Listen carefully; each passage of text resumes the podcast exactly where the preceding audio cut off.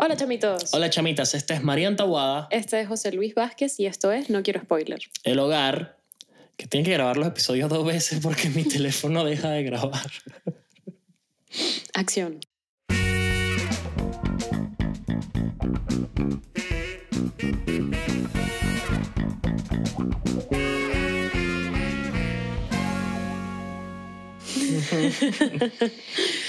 Bienvenidos al episodio número 14 o al episodio número 14 2.0 porque esta es la Sí. segunda vez Al que grabamos el episodio episodio número 14. 14 y medio, grabamos todo el episodio.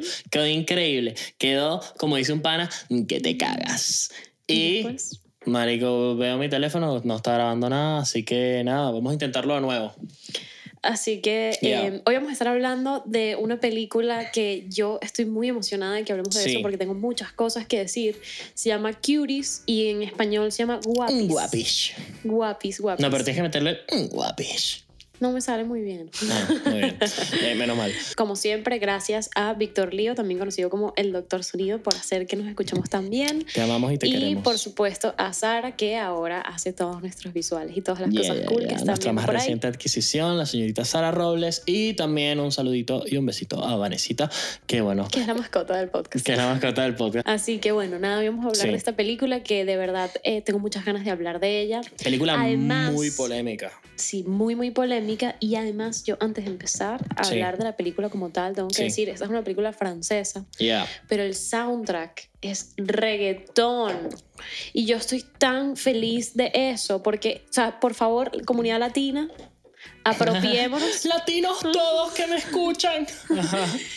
Apropiémonos culturalmente del reggaetón, porque esto es una locura. Nada nunca jamás nos había posicionado en el no. mundo. O sea, estamos hablando de que hay Sí. gente en, o sea, Japón que no sabe Sí, español ma- no, y escucha allá en Burkina Faso, en, Claro, no marico, tiene en las Islas. Feroe. No tiene ni Sí. idea de qué es el español, ni cómo se habla eso, ni qué significa nada, pero está escuchando J Como el Balvin. video este, o sea, este video lo haber visto todo el mundo, el de la boda francesa bailando Elvis Crespo. No, pero yo quiero ver eso. Marico, son un poco franceses que no tienen ni idea cómo es el merengue y tal, que tal, tal, pero de repente que suavemente y todos y que bésame. Wow, yo quiero ver ese video demasiado. Marico, sí, Y nuestra, yo- nuestra cultura trasciende Es demasiado más, ¿sabes qué? Independientemente de si te gusta el reggaetón o no, porque sé Sí. que es un tema polémico, sobre todo como en la comunidad de músicos que dicen que el músico. Sí, los arrogantes como yo, de que no, que yo solo escucho los Beach Boys y Yo tal. no te quería lanzar así, Obvio, es que pero yo, ya soy te yo, lancé. soy yo. Sobre todo entre la gente así que dice que la. que la- Sí, mira, sí. independientemente de si te gusta o no el reggaetón, Mm.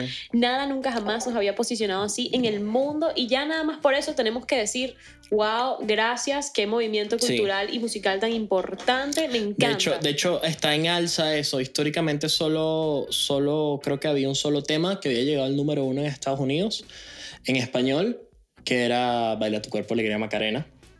Y ya. Y claro, ahora con todo esto, pues despacito y una serie de cosas que, que vienen y que van a seguir viniendo. Entonces sí. J Balvin es Sí, de los artistas más streameados del mundo. J Balvin o sea, ha llevado el español a lugares donde incluso Cristóbal Colón no pudo. no lo- y no lo iba a lograr nunca. Así que bueno, ahí está. El segundo conquistador. Y la película, eh, en la película está muy presente eso y no hay una comunidad latina, no hay ni un personaje latino en toda la película y aún así el soundtrack que es en español es reggaetón. Sí, sí, sí, hay, mucho, como, hay yes. mucho reggaetón. Hay demasiado reggaetón. Muy bien, estamos haciendo las cosas bien. Así que, eh, bueno, vamos a contar un poco de qué va esta película. Eh, bueno, pero si quieres vamos a dar el antecedente un poco de la polémica que, que giró en torno a esto. Ok, em, voy a dar mi sinopsis demasiado breve y luego entramos en la, en la de verdad. Pero claro, esta película Netflix la quiso promocionar como un grupo de niñas, un grupo de infantes de 11 años, que quieren hacer una especie de grupo de baile erótico, casi. O sea, que quieren eh, hacer twerking, que quieren hacer cosas con un contexto bastante sexual. Que, que bueno, que dejaría en shock hasta desde el más puritano hasta el más liberal, ¿no? Y entonces sí es algo que causó mucho shock porque ellos, o sea, como que la portada que pusieron fue la portada que la vamos a poner aquí, fue la portada más chocante que pudieron haber encontrado. O sea, salen las niñas todas vestidas cual cuerpo de baile de, de calle ciega. Este, marico, que sí, lamiéndose los dedos o poniendo caras así, que se haciendo twerking, meneando el culo y tal. Y luego la descripción de la película, esta es la original, lo que desató todo este pedo, decía como Amy. Amy es una niña de 11 años que, que se cría en un entorno em, ortodoxo religioso que no le permite descubrir con sus amigas su sexualidad mediante bailes eróticos. Y es que mierda. Sí, no, fatal. Verga. Fatal como está mer- mercadeado eso, pero, pero, y esto es Lo un cual gran llevó a pero. todo esto y tuvieron que cambiar la portada y cambiar la sinopsis. Claro, porque obviamente el- o sea, el- las críticas que hubo a, a Netflix por esto fueron o sea, más, que, más que justificadas. Marico, ¿no? es que suena como la vaina más pedófila que pudieron No, haber claro, estás, sacado. estás literalmente sexualizando a unas y niñas sí, de 11 años. Y sí hay momentos de la película que tú dices, marico, ¿qué estoy viendo? ¿Qué clase de pedófilo soy? Pero la gran mayoría de la película va por otro lado. Va y por tiene otro- otro mensaje. Y te iba a decir justamente eso. El gran pero es que no me parece realmente tan aberrante que unas niñas estén bailando reggaetón. Porque cuando yo me pongo en la piel de esas niñas y Sí. pienso en qué estaba haciendo Marianne cuando tenía 11 años, Marianne lo que estaba haciendo era hacer, en este caso, lo que hacía Britney Spears, pero porque era el, lo que Pero no es representaba... niña bailando reggaetón, no es, no es el reggaetón que tú bailabas a los 11 años. El de... No, claro, pero por decirte algo, Britney que hacía esto de que, de que se subía la camisa y se la sacaba por aquí, no sé cómo... Eso cómo no era. Shaki. No vale, que eh, no sé si me Sí, explico. sí, no, yo sé que- Ese es un clásico, que te haces un nudito aquí. Mira, yo obviamente a los 11 años hacía eso y yo creo que el, la mayoría de las niñas hacíamos eso. Y eso para, los, para el mundo de los adultos era como la adolescencia. De verdad que las adolescentes hoy en día, qué vergüenza, Ujú. qué horror. La Estoy criando una prostituta. la humanidad se fue a la real, o sea, ya no hay Sí. nada que hacer, lo perdimos, se fueron todas las Como, esperanzas. como en los 80 en Venezuela, que es el que, marico, ganó Jaime Lucinchi. Ahora es que es verdad que se fue esto al demonio. Ya esto se lo llevó el que lo trajo. Se acabó Venezuela con Lucinchi. Y lo ves hoy en día así en retrospectiva y es como que si tú supieras lo que viene después de eso. Claro, entonces, em, ¿qué ocurre en el mundo de esta niña? Esta niña pasa por esa transición de ser niña a ser mujer, ¿no? Entonces...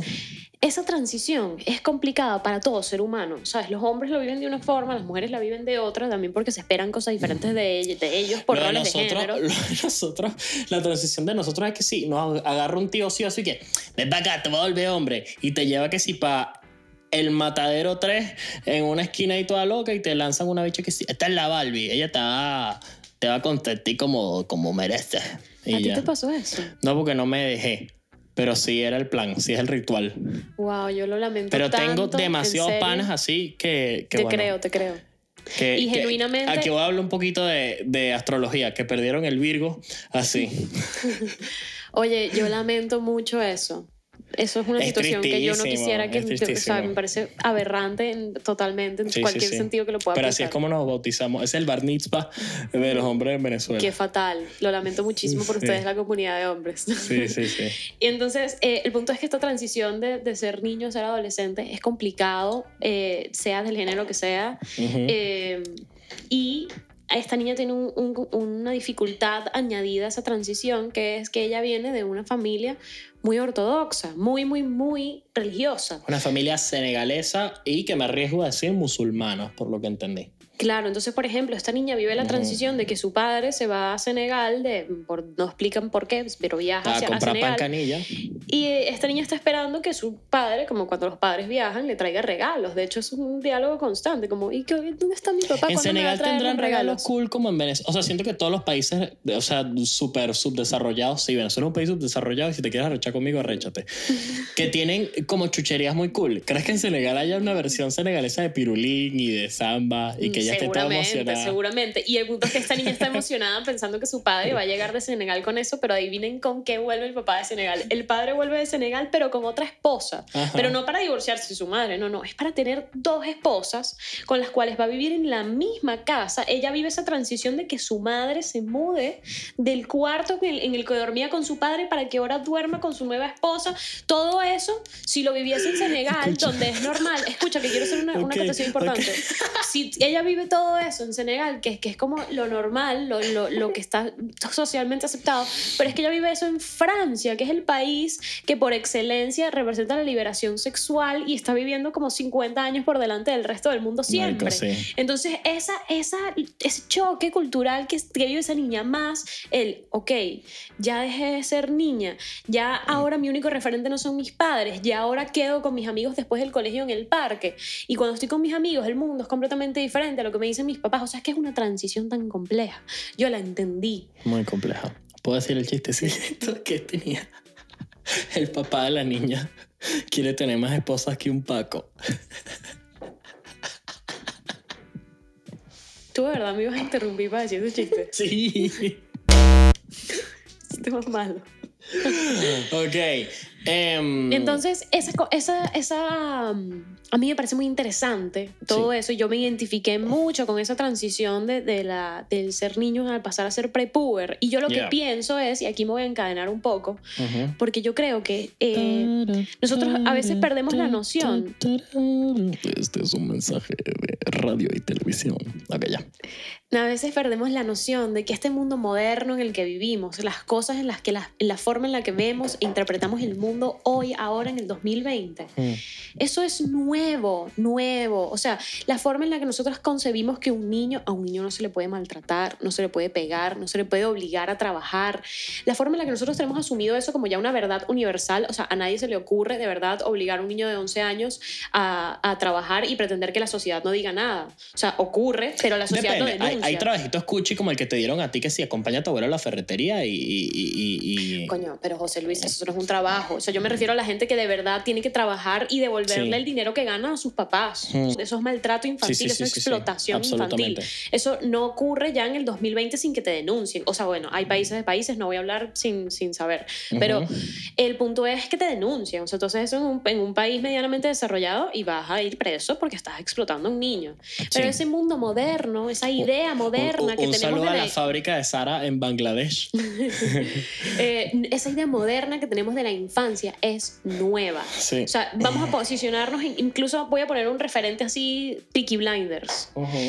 ¿Qué significa ser un niño en Peaky Blinders? Eh, necesitas tener la mediana autonomía para meterte en el negocio familiar. En el momento en el que tú puedas, sepas contar para cobrar, usted va a estar ahí cobrando el... O sea, es así.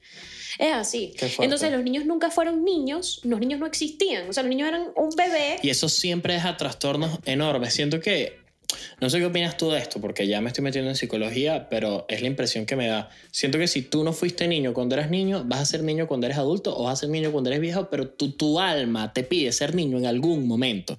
Y siento que fue lo que le pasó un poco a Michael Jackson, que se quedó Peter Pan de adulto. Que llevó tanto coñazo y que lo obligaron tanto a ensayar las coreografías de los Jackson 5 y a cantar y a sacar discos y a vender millones de discos desde los maricos seis años, una vaina así. Hasta que por fin fue libre y cuando dijo, ya por fin soy libre, voy a hacer mi casa eh, de Marico Magic Kingdom y mi mejor amigo va a ser un chimpancé. Bueno, o sea, no es exactamente así como lo estás diciendo, pero tampoco es una locura, porque sí es verdad que en ese proceso de ser niño, de hacer tonterías, te descubres también a ti mismo y eso es muy valioso también. Mm. Entonces, ¿qué ha pasado? Que hemos vivido, bueno, es que la humanidad se ha tardado tanto, eso, estos conceptos modernos son muy nuevos y por eso repito, perdemos la noción de eso. Los derechos humanos los, los, los planteamos, los escribimos en el 48. No han pasado ni 100 años desde que hablamos que existen los derechos humanos. Marico, ¿cómo tardamos? ta- ¿Y O cómo sea, era antes?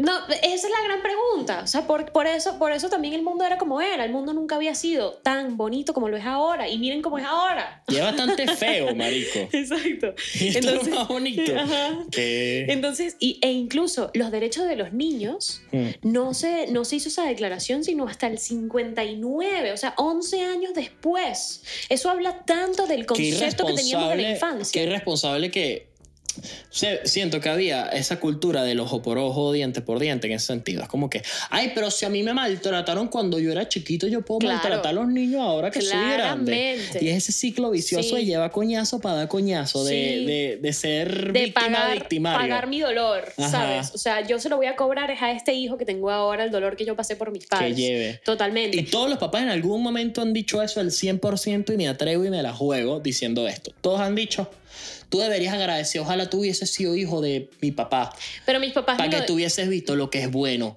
Yo aquí voy a defender a mis padres porque Mm. mis padres sí me lo han dicho, pero desde como halagándose a ellos mismos, ¿sabes? Como diciendo, menos mal que no te tocaron mis papás, porque yo quiero responderte así y no como me respondieron mis papás. Y yo eso lo he valorado mucho, porque entonces Ya. es como, wow, Ah, no, tú te estás dando cuenta. hasta decir basta. Tú te estás dando cuenta Sí. de que tú lo puedes hacer mejor que tus papás y eso me parece Mm. súper admirable porque po- copiar patrones es mucho más fácil que plantearte los nuevos, ¿sabes? Sí. Entonces yo, mm, papá, mamá, 20 puntos para ustedes en ese sentido. Saludito a los papás de María. Entonces, eh, ¿qué, estaba, qué, te estaba- qué te estoy queriendo decir con todo esto de la infancia? Dímelo. Que estos son conceptos modernos y yo creo que otra vez estamos viviendo un cambio de nuevo con respecto a esos conceptos que manejamos, manejamos de la infancia y de la adolescencia.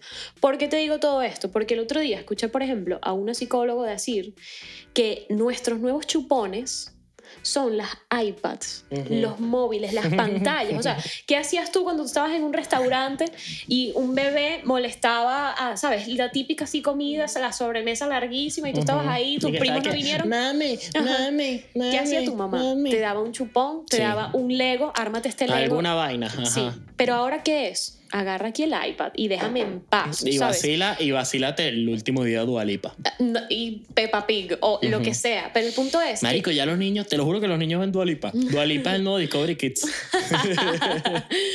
Entonces, eh, ¿qué, pasa? Que eso tiene una consecuencia, porque tiene que tenerla. Porque Mm. si tú estás exponiendo a los niños al mundo de adultos tan rápido, porque un video del Dualipa es un mundo de adultos, es ella Sí. en una fiesta, es ella tomando alcohol, es un mundo de adultos. Qué grande Dualipa. Entonces, si tú expones a un niño a eso de forma tan temprana, Mm. no puedes esperar que no hayan consecuencias. Sí. Tú lo puedes exponer como lo estamos haciendo, porque ahorita, de verdad, los niños ah, tienen acceso a, la tecnología demasiado temprano. O sea, un punto en el que yo considero que no es ni siquiera recomendable. Entonces, hacer todo eso y pretender que no hayan consecuencias como las que ocurren en la película, que no quiero dar spoilers, Mm. es ingenuo, es estúpido casi, me parece, pretender que ocurra eso. No va a ocurrir eso, van a ocurrir consecuencias. ¿Y qué es lo que creo que está pasando? Que la adolescencia está empezando, pero antes, que era lo que yo te decía, juzgar, ver esta película y juzgar, yo vi esta película, tengo que admitir, con muchísimo prejuicio. O sea, yo pensé que yo iba a odiar esta película, que iba a encontrarme con esclavitud con sexual, ¿sabes? Con explotación sexual, que... Y la película no va por ahí, de hecho, si le quitas esas pocas escenas, son varias en verdad, pero si le quitas esas escenas donde las sexualizan, la película va por otro lado y es muy humana y es muy bonita porque habla de esa transición de ser niño a pasar a ser prepuber. Y yo no la puedo juzgar, porque cuando yo pensé, yo veía esa película y decía, verga, pero esto está raro. Y yo me paraba y pensaba, ok, pero ¿qué hacía yo a los 11? Yo a los 11 iba a casa de mis amigas a bailar Britney Spears, lo recuerdo perfectamente. O RBD. o RBD o Floricienta y literal poníamos los videos en YouTube y los replicábamos y nos aprendíamos la coreografía. ¿Qué hace No, que esta eso me parece muy bonito. O sea, podemos criticar las redes sociales, pero al final del día lo que están haciendo está dentro del marco de, De lo de lo normal. moral y de lo de lo aceptable. normal. sí. Y si yo O sea, al final es y que cuá, cuá, cuá, chingui, pingui, No, pingui, bueno, pingui. yo, o sea, cuando, cu- yo cuando me vaina, reunía, pues. yo me reunía a bailar con mis amigas y bailaba un baile completamente diferente porque el baile que estaba de moda, eh, o sea, el reggaetón ya se escuchaba, pero no era, no estaba como que tan para Esa, niños. esa parte, y, y ya me está dando un poquito ese déjà vu con amnesia. Imagínate tú lo que estoy lo- Sí, imagínate tú lo que estoy diciendo. Que es que si no sé si lo dijimos la primera vez que lo grabamos, no sé O si ya, lo dijimos ahorita. Grabado veces horrible. Marico, horrible. Eh, que es que quiero que expliquemos un poquito la dinámica. Ya, ya explicamos un poco su mundo intrafamiliar. Podemos hablar un poquito del mundo este, fuera de casa, del mundo del entorno escolar. Claro, para eso, eso, a ¿Cómo, eso- choca, ¿Cómo choca esa cultura musulmana y si no es musulmana, pues pedimos disculpas, pero vamos a decir que es musulmana, de esa cultura musulmana en su entorno este, occidental, en, en, en la escuela, en su forma de relacionarse con, los, con las niñas y los niños. Sí, sí, sí. Eh, iba a decirte algo muy parecido a eso con esto que te estaba queriendo decir.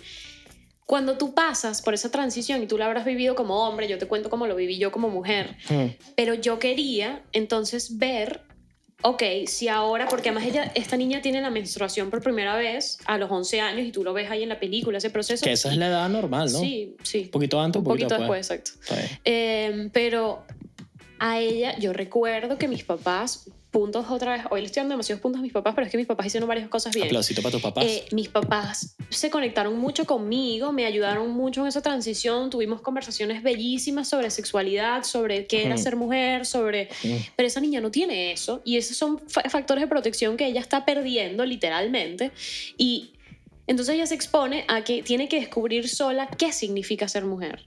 Entonces, ¿con qué te encuentras en la película? Con que es una metamorfosis que vive esa niña que literal sale vestida Que es incluso lo que te digo que nos recordó a película recomendadísima, por favor, It y Vetla, eh, Neon Demon. Por favor, ve a ver Neon que es Demon, una ¿qué estás película que, que demuestra ese principio, ese dicho en inglés de good girl gone bad, ¿no? De, de marico a la mierda ser la chica buena, estoy harta porque lo que he hecho es recibir coñazos, ¿sabes qué? Agárrense que llegó la diabla. Total. Entonces, esta niña, de Hmm. repente pasas de que la ves vestida como una niña y de repente la ves que puede parecer tranquilamente que tiene 15 años. Esa, esa, escena me parece impresionante. Cuando ella sale así, te lo juro, que lo estaba viendo y era como que, ya va, wow. esta no es ella. O sea, aquí me cambiaron la actriz porque pasó de tener 11 a tener 15. Fácil. o más. ¿Sí? Y es el maldito juego que tiene esta película de, de, de, de sexualizar y sensualizar a las prepuber. Pero entonces, aquí y, y en esa escena de la que está hablando José Luis, que cuando si, lo, si ves esta película sabrás claramente cuál es la escena, Sí. porque ella está así ya metidísima en esa imagen de mujer, en esa actitud de mujer, el lenguaje corporal, todo, ya es una mujer. Y de repente le bajan los pantalones, se le ve la ropa interior, la ropa interior es de piolín. Y claro que la ropa interior es de piolín porque tú tienes 11 años y las niñas usan ropa interior de piolín, de Hello Kitty, porque son niñas, porque es ropa interior para niños. ¿Qué quieres que usen? Lencería. O Sí, sea, no van a tener victoria secreta. claro, ¿no? ¿Qué Ah, quieres que esa, tengan? O como sea, dice Voodoo. victoria secreta, mami. Ajá. Entonces, en ese momento ella se quiebra porque toda esa reputación que ella se había construido de ya yo soy una mujer súper atractiva que baila reggaetón divino en Instagram y si yo subo un video de mí bailando Instagram, o sea, bailando Instagram en reggaetón. Bailando. Instagram en reggaetón. Si yo subo un video a Instagram de mí bailando reggaetón, voy a tener Ujú. miles de likes, comentarios, no sé qué, soy una mujer espectacular. Pero de repente vieron que uso pantaletas de piolín Ay, y se me acabó el mundo. Y yo lo vi y fue como, wow, qué identificada Pero eso es una cuestión de actitud. yo- O sea, evidentemente es una niña sacándolo de contexto, pero creo que si uno se empodera de esas mariqueras, Pero escúchame una cosa. o sea, ¿qué es lo más Es probable? Que J. Balvin en este momento esté usando boxer de Bob Esponja. Pero escúchame una cosa. Como él se empodera de eso, las ellas van a decir, o quien sea que se lo quiera coger, va a decir, wow, qué sexy, tiene unos boxers de Bob escúchame, Esponja. escúchame una Qué cosa. empoderado. Tú puedes hacer eso a cierta edad, pero a los 11 años tú no estás preparado, no Qué loco tienes... ese ciclo, no sé si te lo he preguntado en el podcast, pero qué loco ese ciclo de haces cosas infantiles, marico, llámale Pokémon, llámale Dragon Ball Z. Luego está esta etapa de negarlo. Todo, yo, yo, jamás, marico, yo jamás Poké- jugué Yu-Gi-Oh! Yo jamás tuve cartas. Yu-Gi-Oh! A mí lo que me gusta es comer poke con mi jevita en un restaurante poke, ¿qué? Ajá, y tal, no sé qué, y vaina, te haces el loco y de repente estás jugando Pokémon Go, 25 años con todos tus panas dándole en el vuelta a la plaza. Ajá. ¿Qué hora es esa transición de desconocer eso? Sí, sí, No, sí. yo- sí. yo, de no. desconectarte, porque la- en parte Y la luego la agarra adolescencia... otra vez que ahí entra como nostalgia, que la nostalgia, te lo juro, siento que es la energía más potente del Sí, mundo. sí, sí, de si las podemos más. convertir la nostalgia en energía, marico, se acabó la energía eólica, se acabó el petróleo, la gasolina, a pura nostalgia, tú puedes, marico, hacer que un carro ande. Un hacer- edificio. Marico, lo que sea, pura nostalgia. Le metes los increíbles, Te Toy lo juro, Story. te juro que estoy demasiado de acuerdo contigo y además creo que te puedo, o sea, eso es una opinión, no tengo ni idea de si realmente viene de Mm. ahí, pero yo genuinamente pienso que es porque en la, adoles- la adolescencia a su vez se alimenta de eso, porque tú necesitas diferenciarte del niño que eras.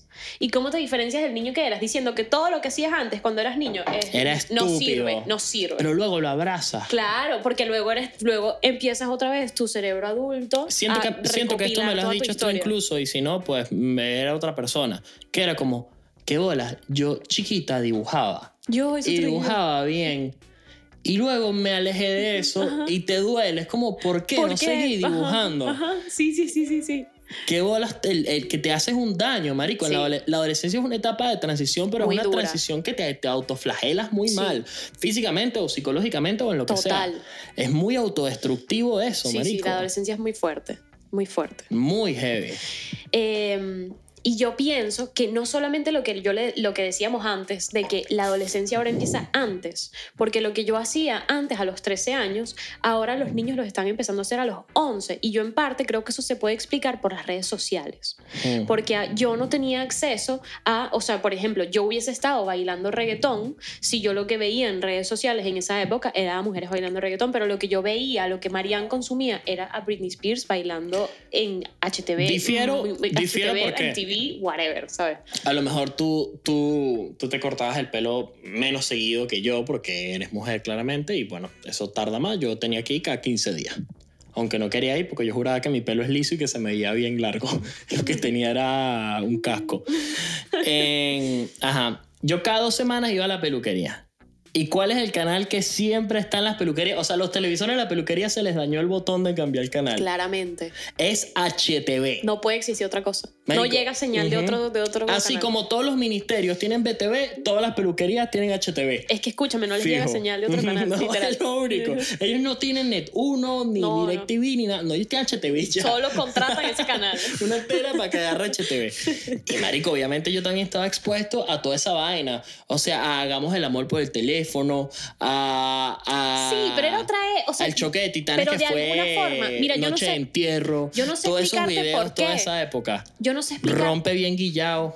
Mira, yo no sé explicarte por qué, pero eso no llegaba, llegaba a mi grupo de amigas. O sea, nosotros sí consumíamos reggaetón. Pero creo que no lo nosotras, imitábamos. claro, Como que lo eso- cantábamos más que, Sí, 100%. que imitar el baile. Yo escuchaba la canción y la cantaba, pero si yo quería imitar un baile, yo Eso es quería bailar como Britney No Spears, no, recuerdo- como bailaban en los videos de reggaetón. No recuerdo ninguna coreografía de ningún video de reggaetón de esos. Pero yo me acuerdo Solo de miles de. Britney Spears Sí. y miles de videoclips que te puedo decir, en este momento ella va a hacer esto y ella hace eso. O sea, yo de verdad quería verme como ella, ¿entiendes? Entonces Mm. lo que yo pienso es, y aquí te pongo una, una, una comparación. Vale. Cuando empezó la televisión, mi papá me cuenta que su abuelo le decía cosas estilo, esto acabó con la humanidad. O sea, de verdad que la televisión es lo peor que nos va a pasar porque no puede ser que tú llegas del colegio. Marico, si ella lo que nos enseñó Venezuela es que siempre se puede estar peor. Totalmente. No hay fondo, el fondo no existe. No existe, no existe. Siempre se puede ir más abajo. Demasiado. Entonces, ¿qué ocurre? Que ¿Qué, qué nos ha- terminó aportando la televisión? Todo lo contrario. O sea, la televisión permitió esta globalización, esta locura que está ocurriendo. Tres segundos de silencio para la televisión porque en mi opinión la televisión ya murió. Para mí también. Entonces, Entonces, eh, pero yo entiendo al abuelo de mi papá, ¿sabes? Él veía que un niño llega del colegio y se tira dos horas en la tarde viendo el zorro, cuando en su época no era así, cuando en su época se hubiese estado leyendo un libro. O sea, él vivió una transición que pensaba y pensaba que era negativo. Y yo creo que estamos repitiendo eso otra vez con las redes sociales. por cierto, esto es un- una vaina que le quiero decir a todos porque a mí me destrozó la infancia. El zorro no es de España. El zorro lo hace, o sea, lo hace Disney en Estados Unidos. Oh, wow. y lo graban en inglés. Como en Venezuela llegaba la versión doblada en, en españoleto, como La gente nosotros. pensaba que el zorro era español. Sí, e incluso mi papá eh, viajó a España en una época cuando yo era chiquito y yo le dije, por favor, tráeme un juguete del zorro. No había. No, me lo trajo, pero estoy seguro que lo compró que sí, en la tienda, en la juguetería al lado y me dijo que no, te lo traje de España. Y, y- y todo el mundo alimentó mi vaina y yo juré toda mi puta vida que el zorro era de España y que lo grababan en España en españoleto, porque después ve a Antonio Banderas en la película, todo como que está ambientada en España, pero no está grabada en España. Y marico, yo llego aquí como un imbécil que si con, ¿sabes? 22 años ya un tarajayo grandote y que, ay, sí, y, y El Zorro es una serie española bastante buena también que me gusta mucho. Entonces que, ¿Qué es el zorro? Ajá, marico, no bueno, sí. Sí, pero entonces, ¿qué es lo que te contaba? Que a mí me parece que está ocurriendo lo mismo que ocurría con la televisión, con las redes sociales. Pienso que son muchas las personas que están diciendo como las redes sociales nos arruinaron, son los culpables de que ahora los niños... para nada. Son los culpables de que ahora los niños estén consumiendo alcohol tan temprano y teniendo sexo tan Es temprano. más, las redes sociales son tan buenas que yo reto como María Magdalena, no como Cristo retó a los que querían eh, juzgar a María Magdalena y le dijo tiren la primera piedra. Tire la primera piedra el que no ha chanceado o no ha conocido al amor que actualmente tienen por redes sociales. Son poquísimas las personas, obviamente, obviamente. O sea, es que, pero entonces, ¿a qué voy con todo eso? Con que, que, que tú te encierres en tu mundo amish conservador y decir, no, mis ujú. hijos, mis hijos no van a usar las redes sociales porque Ay, eso es del demonio. Ajá. Mira, es va a ser inevitable que tu hijo use las redes sociales, ro- sociales porque, porque está ahí, porque es un fenómeno que está viviendo esta generación. Entonces, no le digas que no la usas, no le digas que son malas, enséñale cómo utilizarlas. Y nosotros los adultos tenemos que aprender a utilizarlas. Porque, por ejemplo, tú tienes tu Instagram público. Sí, ¿Tú alguna vez has publicado a ti mismo consumiendo alcohol o sugiriendo que lo estás consumiendo? solamente todo el tiempo. No lo hagas. Porque tú no sabes quién está viendo eso, solo puede estar viendo un niño. Pero a mí me Entonces- gusta compartir lo borracho que soy. Ok, pero date cuenta de que entonces tienes que tenerlo privado. Tienes que ser muy responsable. Esto es una opinión, o sea, yo no estoy para nada juzgando a la gente que se sube Pero es lo que te y digo, marico, ese drogas. niño que vio mi post con una cerveza en el 100 montaditos, ese mismo niño lleva toda la tarde matando terroristas y degollando cuellos en Counter-Strike o en lo que sea que jueguen ahorita los niños. Yo creo, Call of Duty, yo creo que hay que ser responsable con el contenido que publicas si no estás filtrando quién lo consume. Si tú estás filtrando quién Pero eso consume, no es, y, y sí lo es. Yo creo y que no es me jodas que no lo responsabilidad es. social. Me encanta, se prendió el peo. Eso no es una forma de autocensura. No, porque si tú regulas, te lo pongo así, si tú te vas a parar en la Plaza Mayor, escucha lo que te voy Marico, a decir. pero si tú me sigues, Pero escucha lo que te voy a decir. aguántala. Pero Es como si yo siga a Cristiano Ronaldo y me, y me, y me, mm, no sé, me ofenda que monte fotos jugando al fútbol. Mamá Mira, huevo, no es- sigas a un futbolista. te me puedo vas a poner un seguir, no sigas a ejemplo. un borracho. Déjame, déjame ponerte un ejemplo. Mira, tú en Plaza Mayor te vas a... Filtras la entrada y solo pueden entrar mayores de 18 años. Sí. Si tú te quieres montar en una tarima en la Plaza Mayor y te quieres desnudar y te bañas en champaña, hazlo, porque solo hay mayores de edad y tú fuiste responsable y todo el mundo que entró ahí entró sabiendo que tú ibas a hacer eso y pagó, pagó o entró gratis, lo que sea, por verte hacer eso. Y Marico, nadie pagaría por verme desnudo bañado en champaña. de por pana. favor, métete en mi Ajá. ejemplo. Pero tú fuiste responsable y filtraste quién te vio. Pero si tú te paras como un loco en la Plaza Mayor, que pueden entrar niños a verte hacer eso, ¿no te parecería aberrante? ¿No te parecería terrible Pero yo no que estoy eres un yendo a los niños, los niños están llegando hacia mí. Pero estamos, por eso te puse el ejemplo de Plaza Mayor, porque Plaza Mayor es un sitio público y tu Instagram es un sitio público. Sí, pero mi sitio no está atravesado, o sea... no, depende, claro que sí. Instagram te lleva de un, Sí, de los un amigos a de otro. mi hermanita quisieron llegar a No, mi Instagram ¿ves? a ver lo que hago. Marico, No. mala leche. Me parece, me parece que hay que, ves, eso es algo que no estamos entendiendo de las redes sociales. Tenemos que ser muy, mira, mira cómo me cambió el lenguaje No, corporal, no, estoy aquí te- atacando. Te pusiste Es que tenemos que ser político. muy responsables de lo que publicamos porque tú no sabes quién lo va a ver. Y también por eso Instagram te da las opciones. Pero si esa es mi verdad, estoy en el 100 montadito y me estoy cayendo a curda. Pero entonces pon tu cosa privada o ponlo para tus amigos cercanos, gente que tú sabes que tiene la, la mentalidad, la, la madurez suficiente para verte hacer Pero eso. la idea de hacer, o sea, ok, pero mi meta capaz es más utópica. La idea de llevar mis redes sociales así es que mis seguidores tengan esa mentalidad. Bueno, sí, pero no. O sea, sí, pero no. Yo sigo pensando que hay que tener mucho cuidado con lo que No, se está bien, y me encanta lo que estás proponiendo. Lo que pasa es que te O sea, metiste con mi birra y. No, y bueno, o sea, también hay formas de publicarlo, hay formas de justificarlo. Sí. Se entiende que el alcohol está asociado a la celebración. El alcohol es una droga que está muy normalizada socialmente hablando, pero yo también he visto gente que publica consumiendo otras sustancias, o sea, consumiendo marihuana, consumiendo cocaína, y tú no sabes a quién, quién va a ver Acabas esa de meter la cocaína en el mismo grupo que una cerveza en montaditos. No, por eso te digo que hay que ser bien delicado con eso, porque la- la- el alcohol está socialmente aceptado, pero yo conozco gente que no le importa y publica un montón de cosas en Ah, no, el redes que sociales. monte una vaina en sus redes sociales jalando una raya de coca, ese Eso tipo es está terrible. completamente fuera de su cabeza. Y me parece socialmente hablando muy, muy No, irresponsable. se le fue la pinza, como Se le fue aquí. muchísimo. Se pasó tres pueblos, como dicen aquí. Ah, mira, eso no lo sabía. Se pasó tres pueblos. Vamos a calificar esto, por favor. ¿Quieres Eh, empezar tú? Nada, rapidito, no me voy a extender, lo prometo.